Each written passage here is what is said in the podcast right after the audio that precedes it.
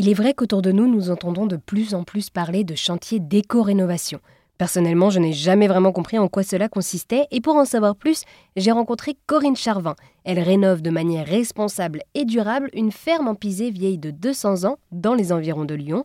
Pour faire simple, les maisons en pisé sont construites à base de terre crue, parfois mélangées à du foin ou de la paille, et pour son chantier, Corinne utilise des matériaux biosourcés qu'elle m'a gentiment présentés. Alors, si on veut euh, rénover une maison, un bâtiment en pisé, le mieux, c'est de respecter euh, le matériau euh, de la terre, parce que c'est de la terre crue.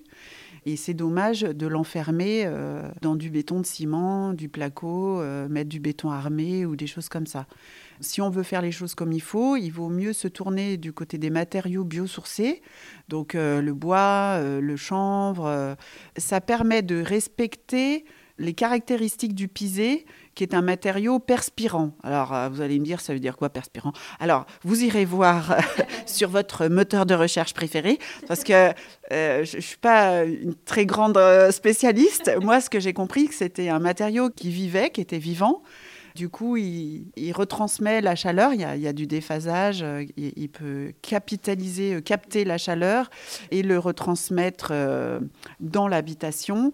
Il est à même aussi de pomper l'humidité et de sécher. Donc euh, il faut vraiment voilà, s'intéresser à toutes ces petites choses et ces petites particularités qui sont à chaque fois des surprises, mais passionnantes. Et puis après, on a vu la maison, elle a, eu des aménagements différents. Euh, il y, a certains moments, ils ont dû rehausser le toit parce que est-ce que la famille s'est agrandie puis ils ont rajouté des pièces? Et ben du coup on, lit sur les murs euh, toutes ces un peu ces aménagements qu'ils ont faits et ça se faisait tout à la, force des bras et, avec ce qu'ils avaient sous la main quoi. Corinne a donc plein d'idées en tête pour rendre son habitat respectueux dans l'environnement, et elle m'a d'ailleurs raconté que cette ferme en pisé s'était en quelque sorte imposée à elle et à son mari. Voilà, on est vraiment très reconnaissant d'avoir eu la chance d'avoir cette rencontre avec cette maison, cette ferme en pisé. La première chose qu'on fait dans une maison en pisé, on décroute. Donc euh, on, prend euh, un, petit maillet ou, un, petit perfo et on casse la croûte qui cache le piset en fait, hein, pour découvrir, pour voir comment il est derrière. Et donc euh, les premiers mois, en fait, on a passé nos journées à décrouter le piset, mais c'était mais passionnant. Ça peut être ridicule ce que je vais dire, mais c'était jouissif en fait, parce que c'est comme si on était en train de chercher un trésor et découvrir les murs en piset qui, qui sentent la terre. Hein. Euh, il y a la poussière, ça sent la terre dans cette maison. C'est presque comme si on était dans une grotte.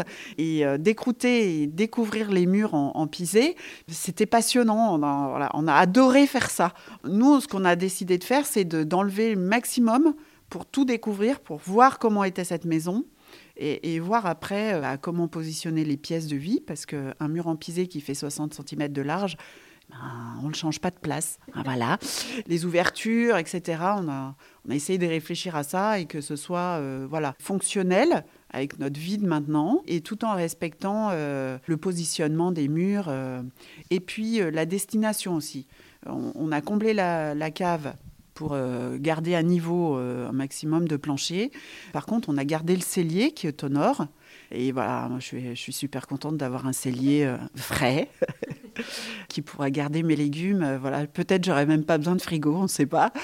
Donc voilà, donc on a gardé des petits, des petits éléments comme ça euh, pour garder une trace aussi euh, de l'habitation. Eh bien, merci beaucoup Corinne. Avec ce chantier en éco-rénovation d'une ferme en pisé, vous prouvez à tout le monde qu'avec de la motivation et quelques recherches, il est possible de rénover durablement des maisons inscrites dans l'histoire.